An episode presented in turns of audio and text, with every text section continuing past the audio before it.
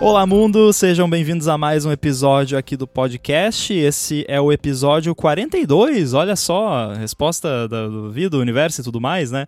E quero já, desde já, agradecer a Firmou Consultoria, que está patrocinando esse episódio. Eu sou Guilherme Rambo e junto comigo está Fernando Boom. Tudo beleza? Tudo certo. E aí, como é que estão as coisas? Por aqui tudo certo, a gente tem um, um papo de União Europeia para falar daqui a pouco, mas antes da gente entrar nesse assunto mais espinhoso, que eu achei importante uhum. discutir aqui, porque, né, developers, developers, então uhum.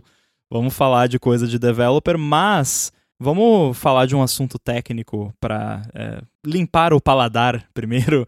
E a gente uhum. vai falar de uma pergunta que chegou, que veio do Danilo Requena, e ele diz o seguinte: Lembro de um artigo do Rambo sobre feature flags usando CloudKit, que eu achei muito interessante. Então a pergunta é se ele ainda usa essa abordagem se já tem atualizações dela e, fora essa abordagem, quais outras acham legais. Então, o assunto aqui são as feature flags.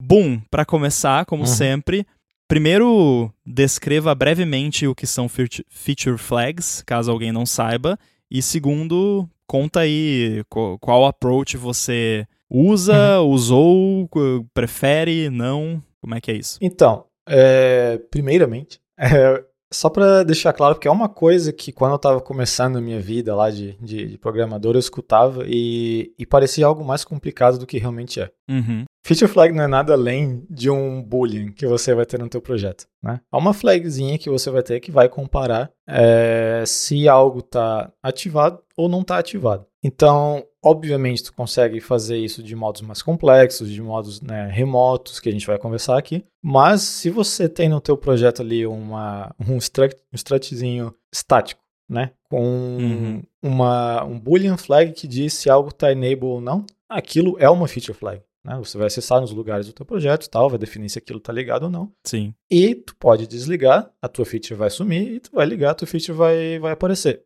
E como isso acontece? Simplesmente checando essa flag, né? Digamos que tu vai ter uma feature qualquer lá, é, antes de adicionar ela no teu data source da tua table view, por exemplo, tu checa, ah, essa feature existe, tu vai chegar, checar ali a tua, tua flagzinha, se existir, tu adiciona, se não, não. Então, né, o, o básico de uma feature flag é isso aí. É, Obviamente, um jeito mais interessante né, de, de trabalhar com ela é de um, uma forma remota, né, onde você consegue, consiga acessar essas flags sem ter que mandar um aplicativo para App Store, né, principalmente no, no, mundo aí de iOS, que tem que passar por revisão e tudo mais, que é, né, todo mundo sabe a chateza que é. Então, tu pode ter um, né, deve ter um serviço que tu consiga alterar essa feature flag em, qualquer momento. Isso é bom não só para, por exemplo, esconder algo que você está trabalhando, é, mas também para, por exemplo, você lança uma feature e ela deu problema, tu não quer que todo mundo veja esse problema ou, ou né, tenha que, que ver esse, esse crash ou seja lá o que for, tu desliga a feature flag, aquela feature para de existir, tu arruma e manda, manda de volta. Então, é, tem várias vantagens, né? né como, mas outra que eu gosto bastante é, é, se você trabalhar com feature flag, você não precisa estar trabalhando num time, tu não precisa ter aquele teu branch que fica stale por meses, semanas, seja lá o que for, porque tu só pode fazer o merge com o, main branch quando a feature estiver pronta. Tu, o, o, legal da feature flag, se tu tá trabalhando com ela, é que tu pode ficar sempre mandando o teu código pro, pro main branch, o CI vai compilar, vai fazer o que tem que fazer, e a tua feature não vai estar tá lá, né? Uhum. Tu, tu não vai ter problemas. Isso não quer dizer que tu pode escrever uns códigos horríveis, porque, né, eventualmente pode, uma coisinha pode escapar aqui ou ali, né, principalmente se tiver alguma, sei lá, migração de base de dados que é necessária ou algo do gênero, mas é, facilita bastante, porque você pode ter uns PR é, mais dedicado, né, por exemplo, não precisa fazer um PR para feature inteira, tu pode fazer coisas menores, fica mais fácil de, de fazer o review, é, o CI funciona do jeito que um CI deve funcionar, que é né, literalmente Continuous Integration, então é, é sempre vantajoso trabalhar com feature flags e, né, como eu falei, maneiras existem várias. O que a gente usa aqui é, né, como repositório aberto, o pessoal se quiser dar uma olhada lá no, no, no projeto pode ver, mas é, tem um, um JSON file mesmo que é, fica deployed no CDNzinho da gente e a gente tem uma, um, uma maneira de extrair as informações que a gente precisa desse, desse arquivo, que ele é usado por outras plataformas também. Uhum. Então ali a gente vai ter um, é, uma structzinha que tu pode chegar, ah, essa feature está enable, ou uma sub-feature, né, que a gente também tem features e sub-features, e coisas que não são necessariamente relacionado ao feature flag, mas faz parte do mesmo contexto, que, que é, por exemplo, você quer liberar algo de uma forma phase, né? Tu, quer, tu não quer liberar para todo mundo de uma vez só, tu quer ir aos poucos. Para isso acontecer, é, tu vai precisar de uma feature flag e também uma maneira de controlar a quantidade de usuários que estão é, com elas, é, com essa feature enable ou não. Tu pode usar para fazer A/B test. Né? Então, a, a utilidade de uma feature flag é, é, muito grande. E eu recomendo fortemente, quando for trabalhar numa feature grande, ter, ter elas né, atrás, né, behind a feature flag. É, e nessas horas tem bastante questão de tato também, né, de, de, da tua necessidade, se ela vai precisar ser uma feature flag ou não. Às vezes, é, por mais de ser uma feature grande, tu sabe que ela pode já ser é, merge enquanto ela vai sendo desenvolvida, porque cada pedaço dela já pode ser usado pelo usuário, tu não tem necessidade de esconder ela é, por trás ou não. Mas geralmente é vantajoso. É, é, vale muito a pena investir um tempinho numa, numa infraestrutura bem simplesinha para tua feature flag, não precisa ser nada avançado. E, e também tem outros métodos de fazer, né? Como a gente já falou aqui algumas vezes, que não deixa de. É, é uma feature flag, é, de um jeito um pouco mais drástico, digamos assim, mas tu pode fazer é, variáveis de, de ambiente ali, né? Do, de, de, compilação, no caso. Né? Compile um time, sim. Compile time, exato. Tu vai fazer tuas flags de compilação, então, né, se tu não quer o código nem compilado na tua feature, né, que seja extremamente separado o que tu está fazendo, porque se você fizer só uma, tag, uma flagzinha lá no teu struct, alguma coisa assim, ele vai ser compilado, ele não vai ser né, executado ali pelo usuário e tal, mas a compilação tá ali. Tem certas coisas que fica mais fácil fazer com compile time. Eu uhum. no AirBuddy, por exemplo, eu tenho os dois tipos de feature flags. Eu tenho tanto a feature flag remota lá, que é um monte de, uhum. de boolean, e eu tenho um arquivo xcconfig, literalmente featureflags.xcconfig, e aí tem várias uh, que são coisas que é mais fácil você compile out, né, deixar de fora na hora da compilação do que você ficar fazendo ifs uhum. aqui e ali para colocar uma coisa em determinado lugar e tal.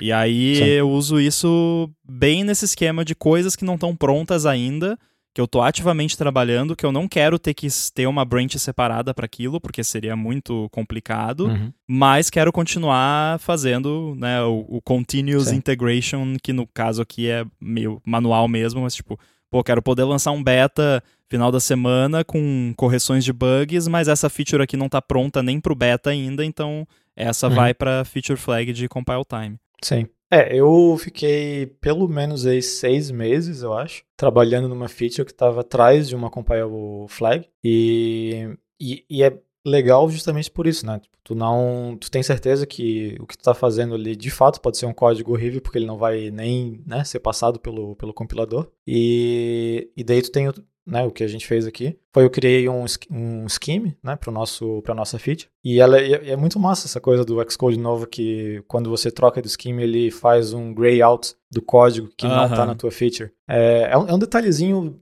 bestinha, mas para mim fez uma diferença bem grande assim, porque fica bem fácil de ver o código que de fato me interessa, que, que eu sei que vai rodar ou que não vai. Então é, foi muito útil né? Porque daí a gente estava trabalhando só nessa atrás dessa, dessa flagzinha. Inclusive teve outras features fazendo a mesma coisa. E daí quando tá pronto para mandar, só chegar, ah, essa flag agora faz parte do xconfig do, do esquema normal, ele é incluído e pronto, nem precisa tirar. Inclusive o, é, eu estou até pensando se vale a pena tirar ou não, tem umas discussões rolando, porque ainda tem, tem uma certa vantagem, né? É legal tu ter esse controle aí de modo de compilação mesmo, chegar e falar, não, não quero mais compilar esse, esse cara aqui, deixa de lado, não me interessa, porque eu tô, sei lá, tô debugando outra coisa que eu não quero que isso aqui interfira. Então, é, é, é, bem legal mesmo, é bem, bem bacana, especialmente por causa dessa featurezinha do, do Xcode, que tu consegue focar, né? Tu tá trabalhando numa coisa, tu vê que aquele código que tu escreveu ali não, não tá sendo compilado, porque ele tá, tá apagadinho. Então, isso é uma feature flag, né? É, por, por definição. É,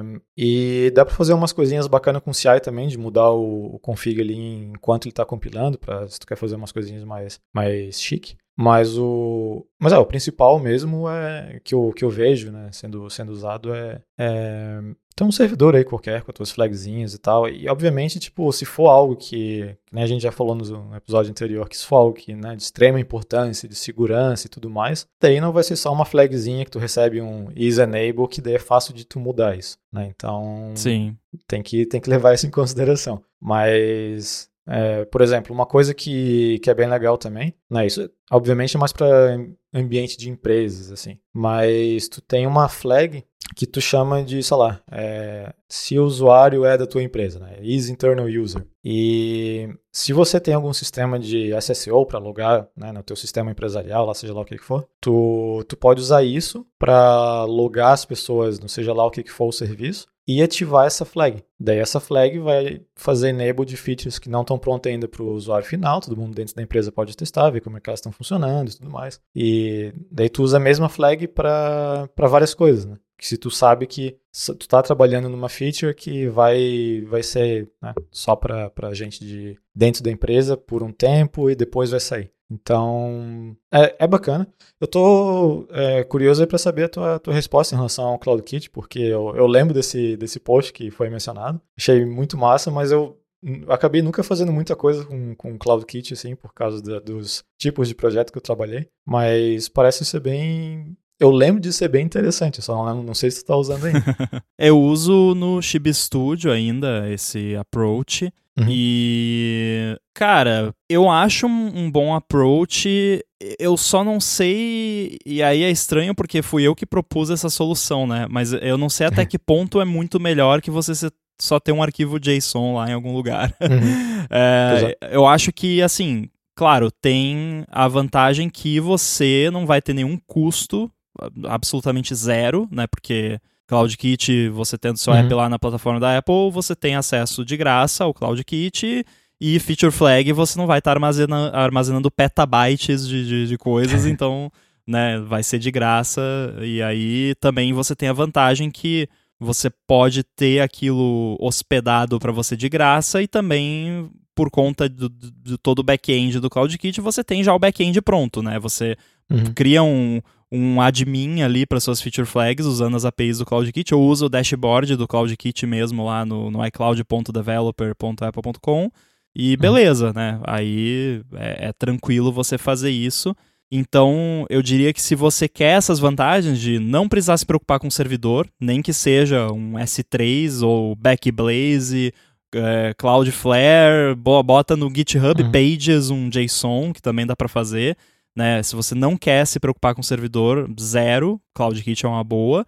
E se uhum. você quer essa facilidade de ter já um back-end pronto para você, que pode ser, em algumas situações, pode ser mais cômodo do que você ficar editando arquivo JSON na mão ou usando algum app e aí isso fazendo upload de novo, e aí tem cache, aí tem que limpar o cache, né?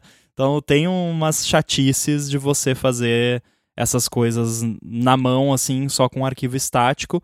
Vai muito do quão dinâmico você quer que isso seja e das suas necessidades. Mas sim, eu ainda considero um bom approach. Se eu fosse fazer de novo, eu faria um pouco diferente do que eu propus naquele artigo e de como funciona hoje em dia ainda no Chib Studio, porque a forma como eu fiz no Chib Studio e que eu mostrei naquele artigo você tem um único record lá no CloudKit que representa todas as feature flags. Então cada feature é um campo uhum. do record que vai ser true ou false, né? Então você tem nome da feature 1, nome da feature 2, nome da feature trace, trace e aí cada feature dessas é um campo lá do, do, do CK record. Eu faria cada feature ser um CK record separado. Eu acho que é bem mais flexível uhum. dessa forma, porque aí você não muda o seu esquema cada vez que você quiser introduzir uma feature nova. Essa é a vantagem.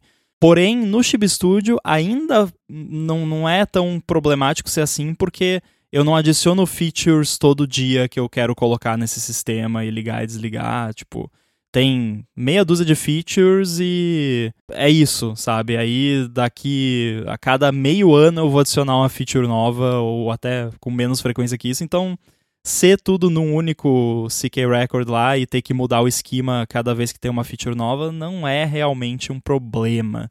Uhum. Mas se você quiser flexibilidade, eu acho que você ter cada CK record ser uma feature é bom, daí você tem lá, sei lá, um ID, que vai ser o ID da feature, e aí você consegue adicionar mais propriedades. Por exemplo, você pode pensar de repente colocar um, uma versão mínima do sistema, uma versão mínima do app, ou se é beta ou se é para versão de release do app. E aí no seu app você faz ali a filtragem de, de acordo com o ambiente ali, se aquela feature deve ou não estar ativada com base em mais parâmetros além de um simples tá ativado ou não, né?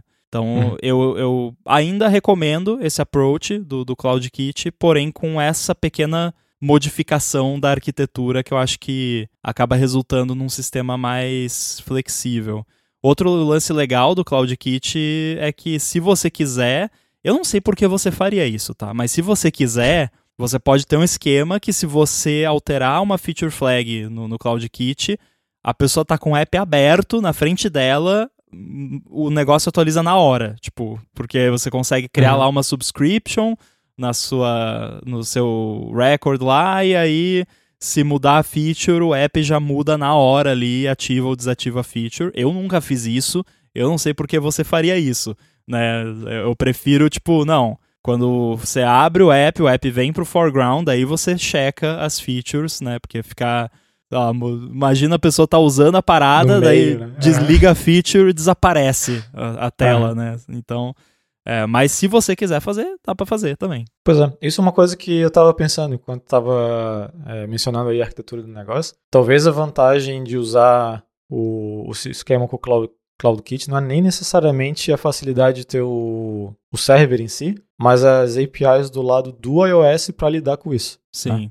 para ter esses, por exemplo, tu quer fazer um just-in-time refresh aí, é bem mais tranquilo fazer um negócio desse, porque se for fazer na mão, daí, sei lá, vai ter que fazer um push, ou vai ter que ter um socket, ou, sei lá, vai... existem milhões de maneiras. Não, e nesse Mas... mesmo artigo que eu falo de feature flag, se eu não me engano, é no mesmo artigo. De qualquer forma, vai ter o link aí nas notas do episódio.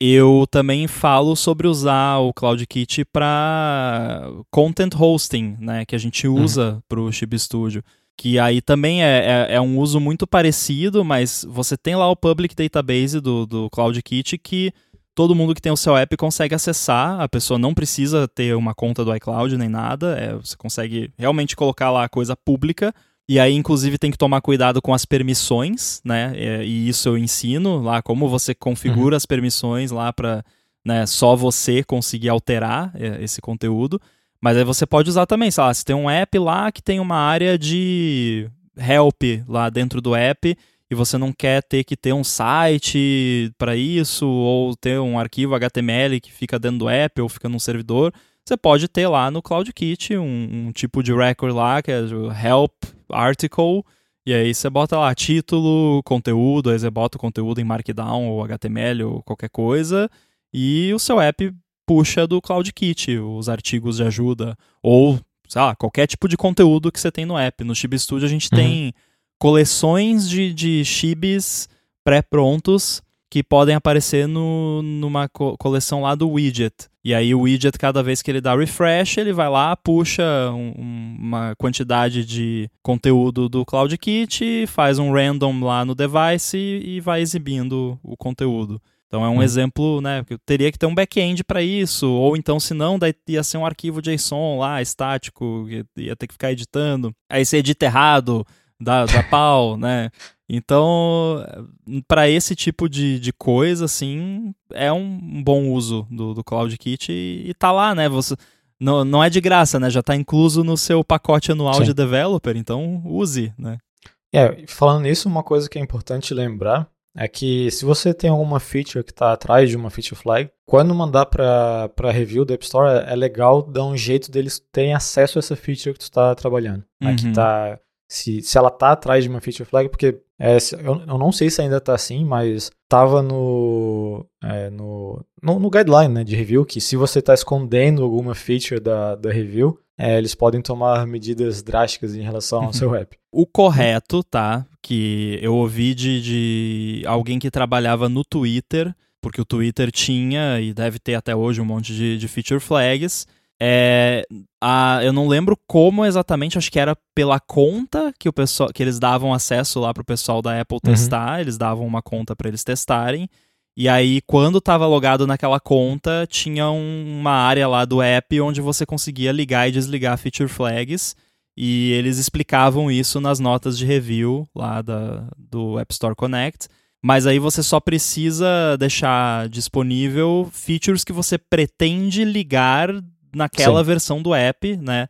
Porque é muito comum você usar feature flag, por exemplo, vai lançar uma feature nova no app, mas a atualização do app vai sair antes do, da data de lançamento daquela feature, que aí vai envolver uhum. marketing, back-end, mais um monte de coisa. Quando tem que sincronizar, né? Isso. Então vai ter um monte de coisa envolvida ali, você manda lá com a feature desligada, mas aí você dá um jeito de explicar lá para o app review como eles podem testar. O correto é isso. Todo mundo uhum. que tem feature flag faz isso? Absolutamente não. não.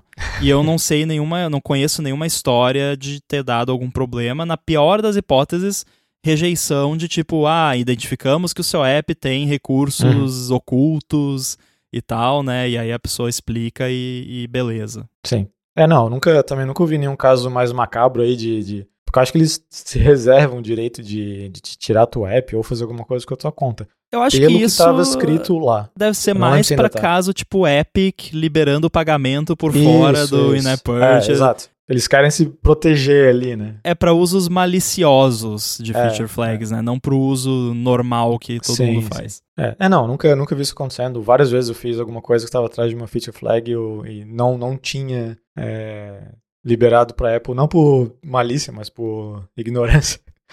e, e, e, nunca deu nada, nunca ouvi isso falando, mas é legal, tipo, se você tem um, um app que, né, é costumeiro usar a feature flag, é, dá um, põe na, no review notes ali como ligar ou simplesmente, se, se é uma conta, né, é o caso que eu tinha, é, no app que eu trabalhava, se for uma conta, que é uma conta que a Apple usa para testar, essa conta liga tudo que tem que ligar para que os usuários tenham acesso e daí tu não, não se esquenta mais. É.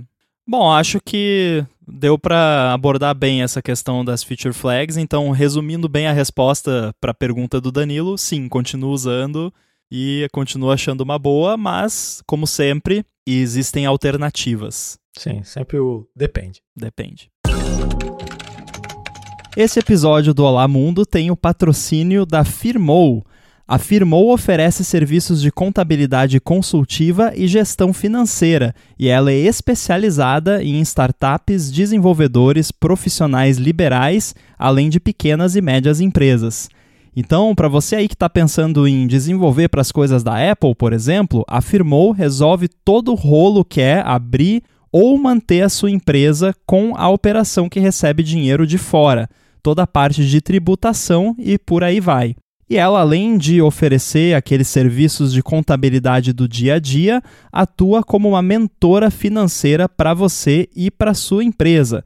Quem me conhece, inclusive, sabe que eu tenho uma empresa que produz software e vende software nas plataformas da Apple, principalmente para clientes de fora.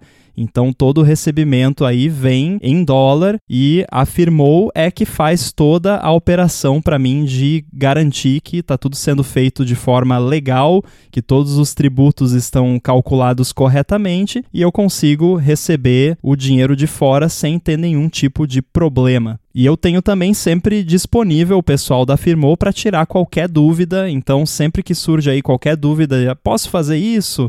É melhor fazer assim? É melhor fazer assado? Qual banco que é melhor? Eu sempre entro em contato com eles lá e peço alguma ajuda. A Firmou conhece as melhores estratégias para você abrir e manter a sua empresa, sempre de olho na economia de custos, nos tributos certos para cada categoria e etc. Especialmente nas áreas envolvendo TI, ela sabe fazer a legalização do jeito certinho para você ganhar tempo, deixar isso 100% na mão deles e se focar mesmo no dia a dia da sua empresa vale muito a pena você investir num serviço de contabilidade especializado, como afirmou, porque vai por mim, você não vai querer gastar tempo com burocracia. Então, para conhecer melhor os serviços da Firmou e se livrar da bagunça que é toda essa parte burocrática e financeira da legalização ou manutenção fiscal da sua empresa, faz o seguinte: procura por Firmou Consultoria no Facebook ou no Instagram. A Firmou está pronta para ajudar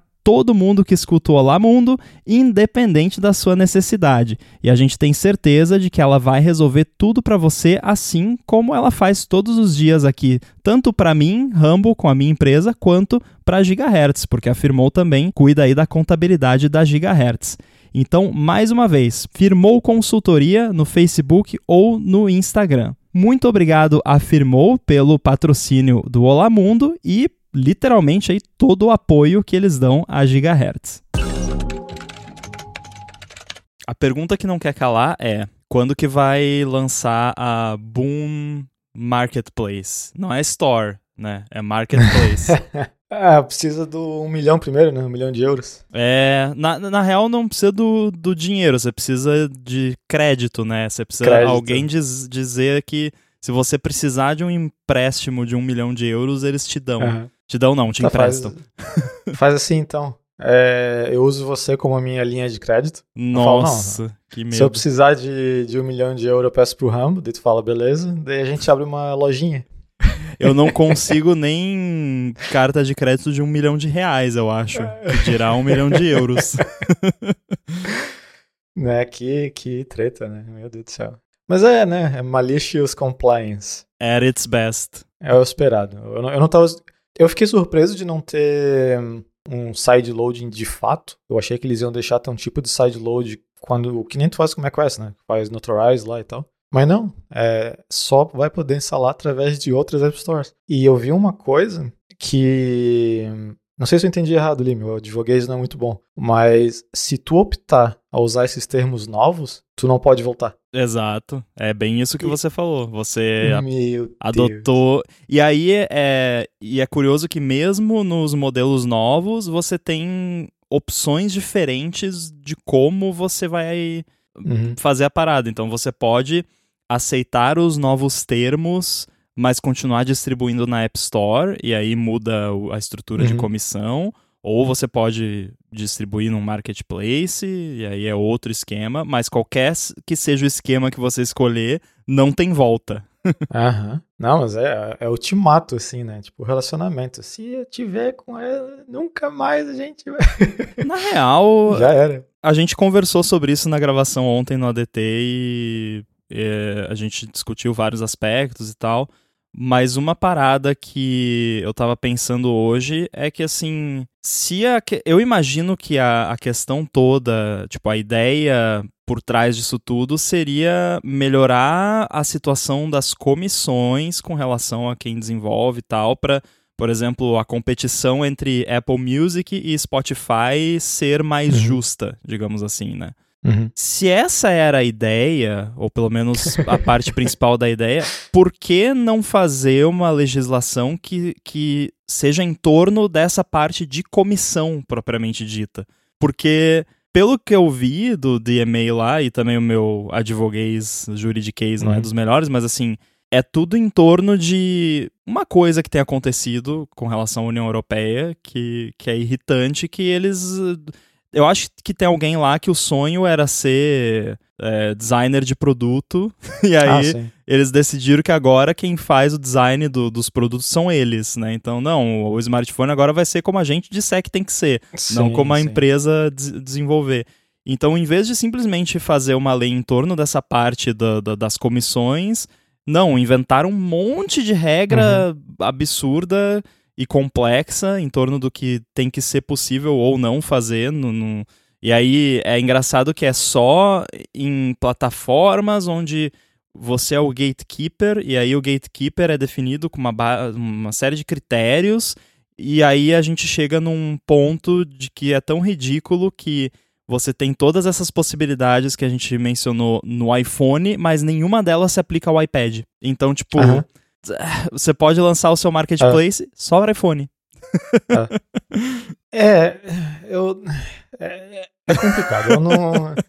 Né, tu, tu, tu, tu põe os caras lá que, querendo ou não, é, grande parte de, sei lá, imagina que política em geral no mundo, só os caras mais velhos que devem pedir ajuda do sobrinho para ligar um computador. Daí, tu põe essa galera aí para definir regra de como as coisas têm que funcionar, acontece essas coisas, né? Que nem a parte de a proteção de dados aqui da questão da Europa, que eu esqueci o nome, de... GDPR. De, de, de DPR. Que o Brasil copiou é, praticamente é, idêntico. O, na, a teoria é ótima, mas a prática só apareceu um monte de cookie prompt enchendo o saco e o resto tá igual, né? Uhum. E, e, e, tem um monte de casos de, de empresas que não respeitam o negócio, as pessoas fazem um report e, e não tem o que fazer, porque basicamente é uma daquelas regulamentações que são feitas sem pensar na aplicação de fiscalização. E esse né? lance da intenção é, é algo que aparece direto nessas coisas, que também é. foi algo que a gente comentou no papo ontem, que é o lance do malicious compliance, porque a Apple seguiu a lei à risca. Pois e é. esse é o problema. porque, tipo, ela seguiu o que está escrito. Ela não seguiu a, a intenção do que está escrito. Porque o que vale no jurídico é o que está escrito. Então, se pois quiserem, né é, incomodar a Apple lá com alguma coisa, eles vão ter que provar que o que está escrito não quer dizer o que está escrito. Ou vão ter que escrever, Sim. né, fazer uma emenda, sei lá. Então, é isso, né? É, só abre margem para esse tipo de, de compliance que, que é só for the sake of compliance, né? E não muda de fato. Porque eu acho, do ponto de vista de sociedade e usuários, e customers, né? Uhum. Seria muito mais benéfico um sideloading aberto, pelo menos Igual aberto no nível que é no Mac, né? Exato. Porque aí, beleza, você quer fazer o setup lá para Mac uhum. e, e, distribuir apps notarized de outros developers? Faz, se vira, é. divirta-se, né? Você vai pagar os 99 dólares por ano lá para ter o seu sua conta de developer, que é como funciona o setup no Mac, né?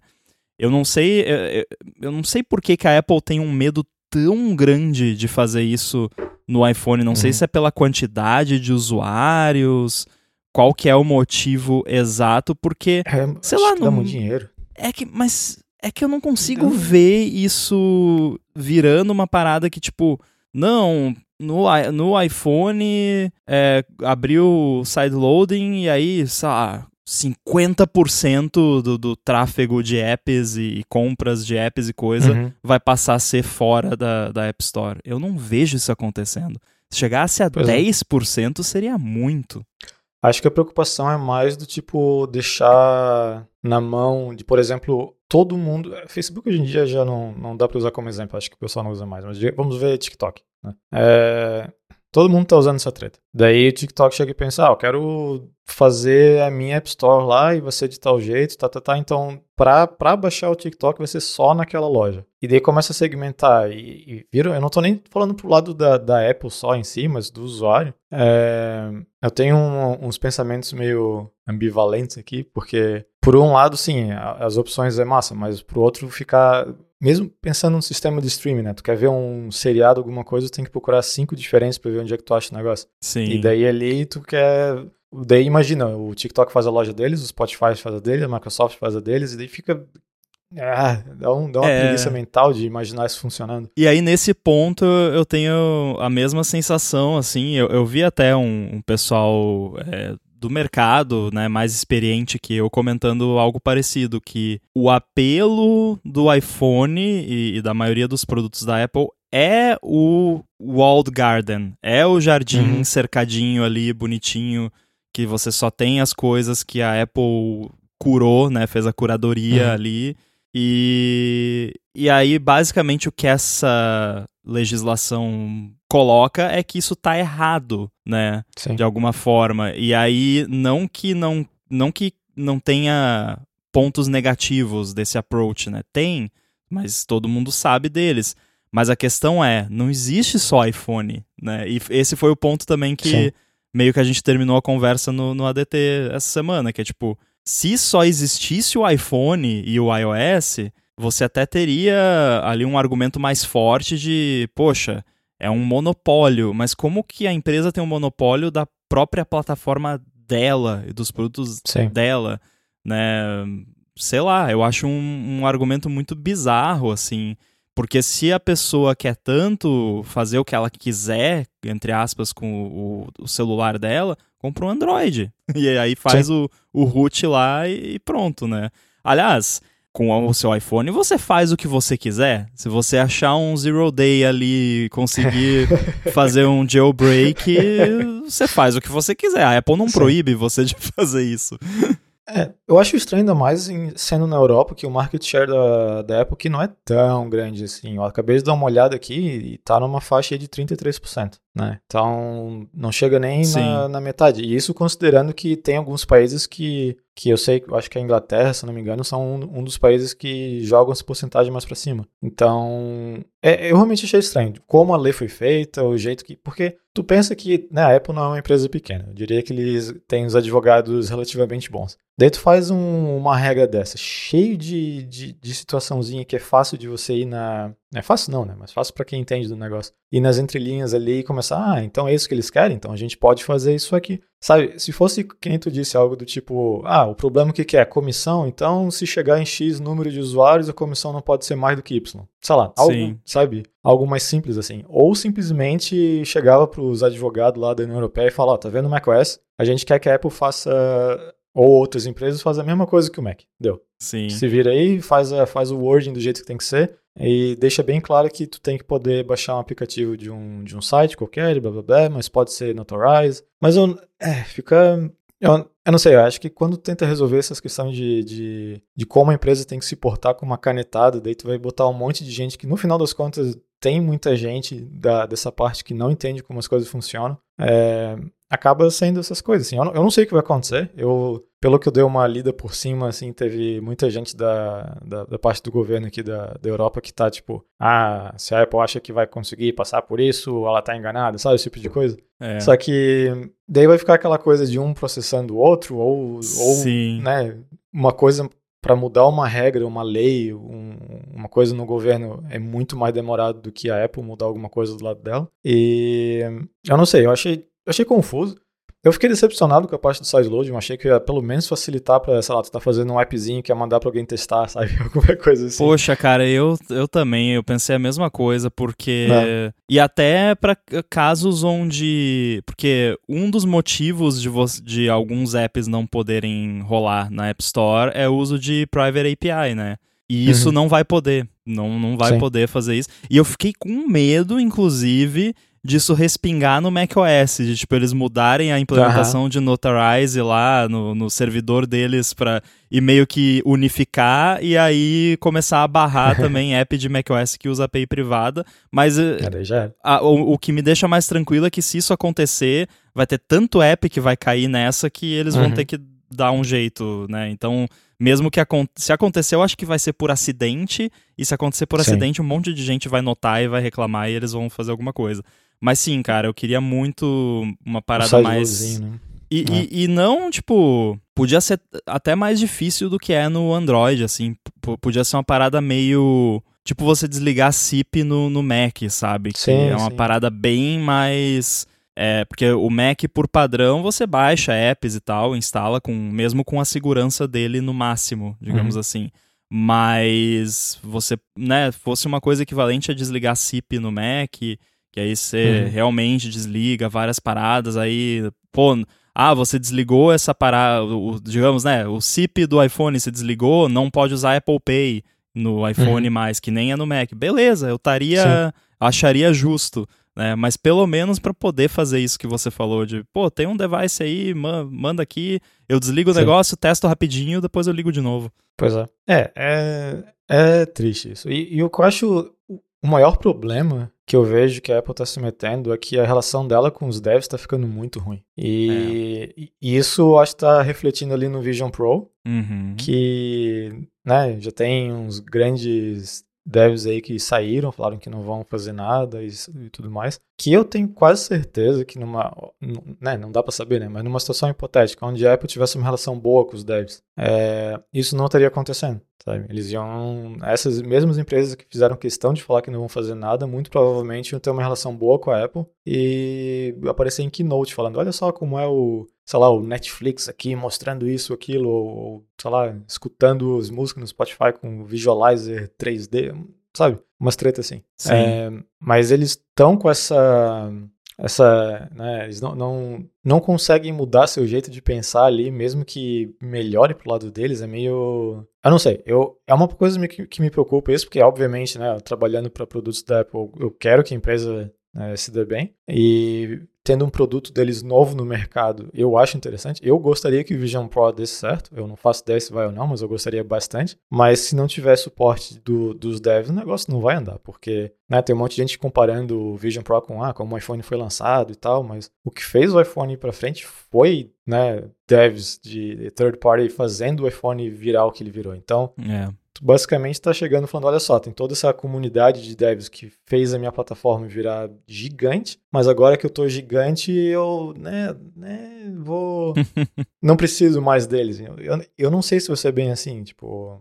Porque, imagina, tu pega um negócio, tipo, eu vi quase todas as reviews que eu, que eu vi do Vision Pro mencionava que a falta de de app tipo YouTube ali é chato. Apesar de tu conseguir usar no site e tal, tu não vai ter os downloads, não vai ter né, as coisinhas que o app tem. E, e é uma coisa que, né, tu vai comprar um, um aparelho que é, tem um foco grande Apesar de não ser só isso, obviamente. Mas tem um foco grande em consumir mídia. E vários players grandes de mídia estão esnobando teu produto, ou eles têm que fazer algo a respeito. E eu acho que eles não estão ajudando a causa deles com essa resposta que eles deram. É, é engraçado, porque parece que a, a é que na real, na prática, é meio que isso, mas parece que tem mais de uma Apple, né? Porque uhum. quando chega a WWDC lá, we love developers, né? e aí é aquela carta de amor aos developers e tal. Uhum. Aí quando chega na, na, na, parte de, de leis jurídica, é esse bando de sanguessuga aí que tá se aproveitando da nossa plataforma que a gente fez uhum. de graça aqui e é. esses parasitas aí ficam sugando do nosso dinheiro aqui, da nossa plataforma que a gente fez sozinho, uhum. né? Que saco. e aí vocês querem que a gente ainda não cobre? Poxa, me deixa em paz. Esse bando de sanguessuga aí tem mais é que cobrar mesmo, né? E aí chega na WWC, we love developers, vocês são tão legais, Sim. vocês são muito importantes para nossa plataforma. Não, mas peraí, né? A Apple é bipolar? pois é. Não, é, é direto isso, assim. E eu, eu tenho.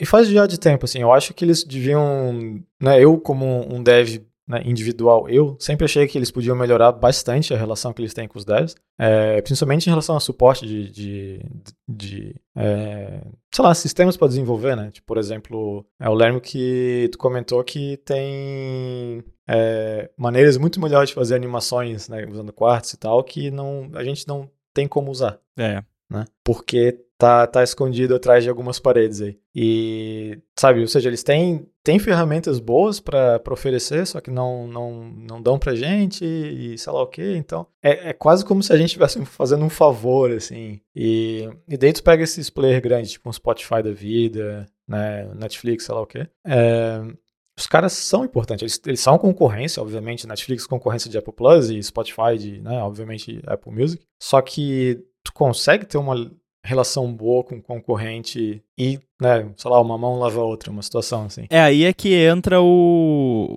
o lance do, entre aspas, monopólio, né, que aí eu realmente enxergo um conflito de interesses que é bem complicado, uhum. né, porque a Apple, o, os problemas todos começaram, se você for ver, no momento que a Apple começou com negócio de assinaturas e serviços é. que basicamente eles pegaram coisas que já existiam nas plataformas que outras empresas estavam fazendo, tipo Netflix, Spotify e tal, e aí começaram a fazer a versão deles. Só que a Apple não paga 30% de comissão para eles é. mesmos, é. né?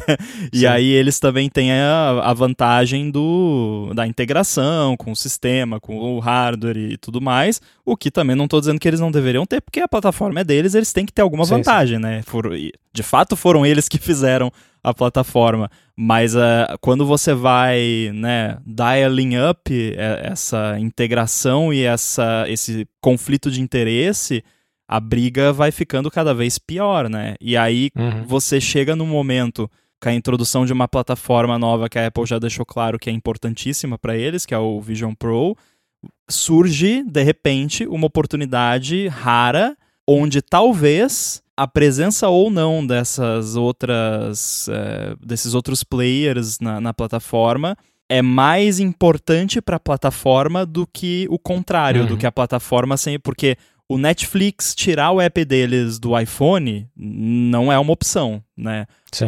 Até mesmo da Apple TV, que é bem menor, infinitamente menor, mas acho que mesmo ali já também não é uma opção.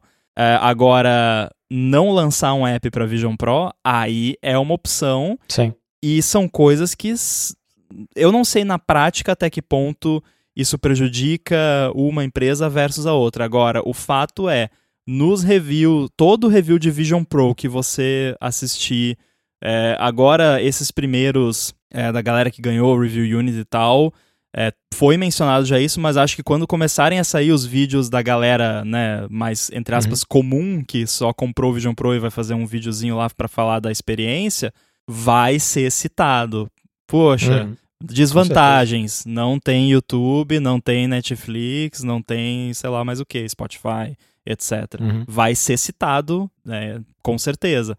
E aí pega mal pro Vision Pro, por consequência para Apple. Eu acho que não, não, eu não vejo isso pegando mal para as empresas. Tipo, ninguém vai fazer lá no review falar, pô, o Netflix é muito ruim, uhum. vou desassinar porque não tem um, um app para Vision Pro. Não, vai, é uma desvantagem do Vision Pro, não do Netflix. Sim, pois é. É, eu tô, eu tô bem curioso como o negócio vai desenrolar. É, porque, né, vai ver que tá o Tim Cook jogando aqueles é, 4D chess ali, que a gente não faz ideia que, que, quais, são, quais são os planos, o, o end goal dele ali. Mas, às vezes eu acho que, sei lá, essa, essa galera aí de, né, tipo, o C-level dessas empresas aí, tipo um Tim Cook da vida, é, eles podem ficar um pouco mais sem tato em relação a, ao, ao mundo lá fora né? Uhum. Porque já tem, tem esse poder grande da empresa, tem essa, essa autoridade, né? É, dentro de uma, uma das maiores empresas do mundo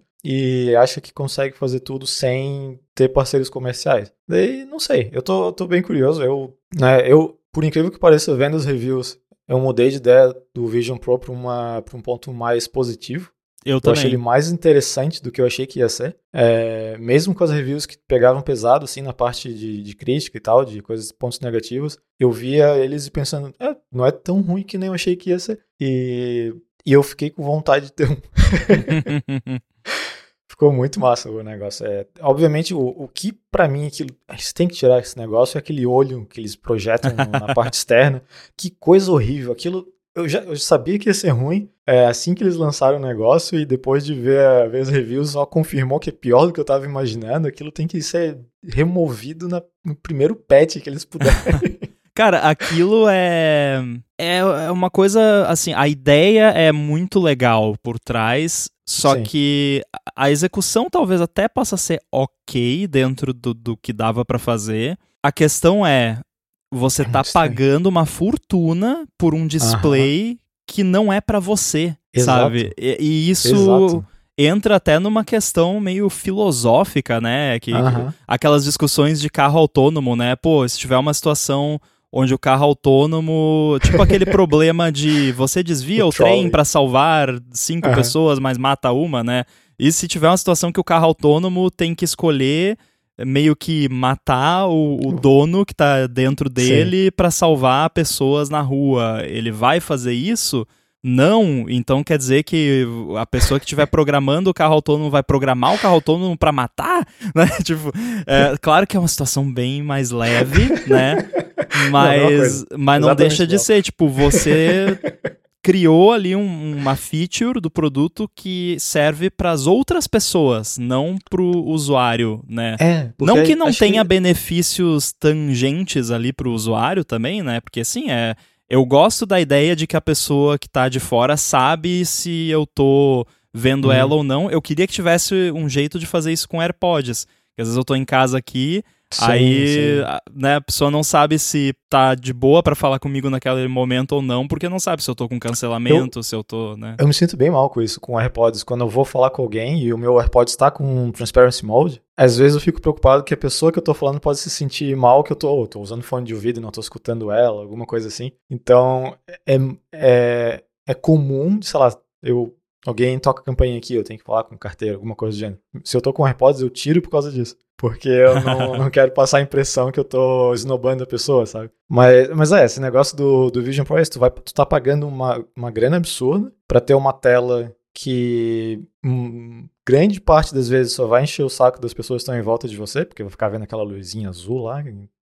Quem que quer ver isso? E deixa mais pesado, né? Porque é mais uma tela. Mais caro. É, eu, eu, não sei, eu não entendi. A ideia é muito boa, a tecnologia é fantástica, por mais que eu não goste da feature. A tecnologia por trás é, é fora de sério, é, é não, não dá pra acreditar que o negócio funciona. Mas a execução é muito estranho. É muito. Ainda mais se tu vê de uns ângulos diferentes. Tu vê aquele olho estranho projetado.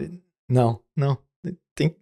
Eu até pensei que se eu tivesse um, é... eu não faria essa persona, porque eu acho que ele só aparece quando tu cria tua persona, né? Sem, uhum. sem criar. É, não, não faz. Não deixa ali o azulzinho, aquela fogzinha aparecendo, entendeu? Mas.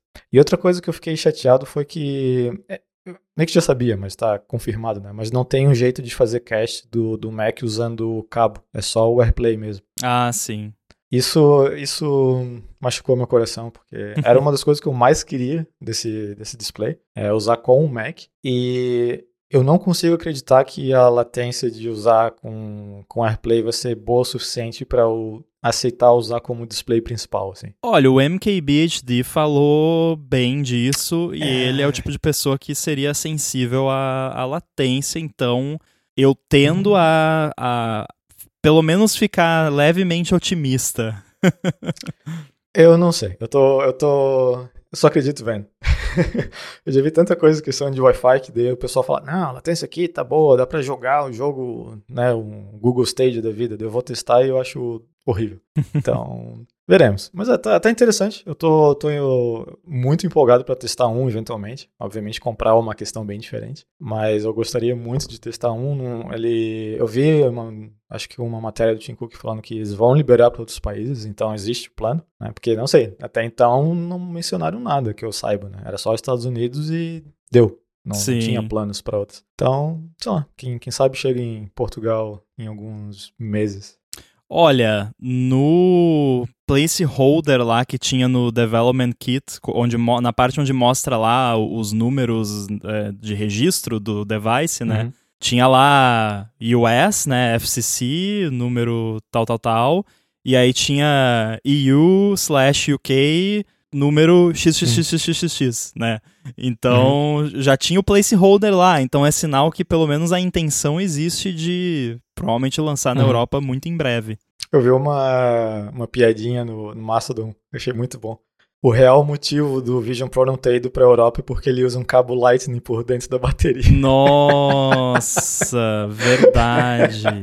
Eu vi, quando eu vi pela primeira vez esse lance do cabo, nos primeiros reviews falando que ele não era removível, eu imediatamente uhum. me lembrei do cabo do HomePod grandão, que também uhum. tecnicamente não é removível, mas se você puxar com força ele sai e Sim. tudo bem. Do Cinema Display também, né? Eu acho que tem uma parada dessa. Que não do, dá pra tirar o cabo. Do Studio Display? Estúdio. É, não, do Studio Display. O, o do Studio Display é tranquilo. Ele é. Não, inclusive, o, ele lá, vem com o cabo separado quando você compra. Não, então é o outro lá, o XDR Display. XDR, não sei. Eu Mas, acho enfim, que o cabo o é. da bateria você enfia um SIM Eject Tool lá num buraquinho uhum. e ele sai. É bem massa. Mas eu, eu, eu vi um pessoalzinho reclamando da bateria e tal. Eu achei uma ideia fantástica. Eu não, né? Menos peso na cabeça é melhor. Só tem que continuar com a ideia de tirar peso da cabeça e tirar aquele display externo ali e tá tudo certo. Eu não achei uma ideia fantástica, mas eu achei uma solução pragmática boa. É, não, ob obviamente dá pra ver que é uma gambiarra, né? Dá, dá pra ver. Só que entre ter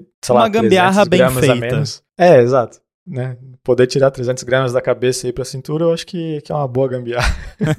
Muito bem, então uh, já vimos aí que tem gente aqui que tá querendo o Vision Pro, então acho que é só questão de esperar chegar em Portugal. E aí, no mínimo, um, um, first impressions ali de testar na Apple Store, você vai ter que fazer. Já bota no ah, calendário aí. Sim, né? E, e, e, dinheiro, né? Também é, é um, um, detalhe minimamente importante que deve chegar em Portugal aqui, pelo menos 4 mil euros, então. É... Convence aí o pessoal da firma que tem que fazer o DuckDuckGo para Vision Pro. Pois é. E aí pois é. tá resolvido. Daí vira, vira material de trabalho. Boa. É, business expense. Mas, dito isso, boom, para falar com você, como é que faz? Então, tô lá no mastodon.online, arroba boom, B-U-N-N. Eu tô no mastodon.social, arroba underline inside. Quero agradecer também a Firmou Consultoria pelo patrocínio desse episódio e a gente volta em breve. Abraço.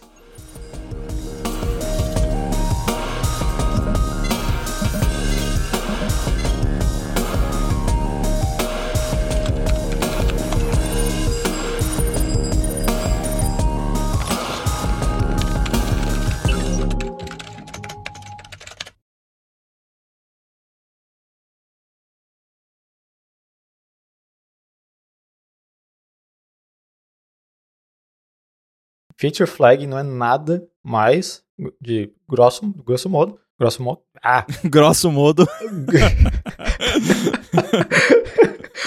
feature flag. Pô. Vamos lá.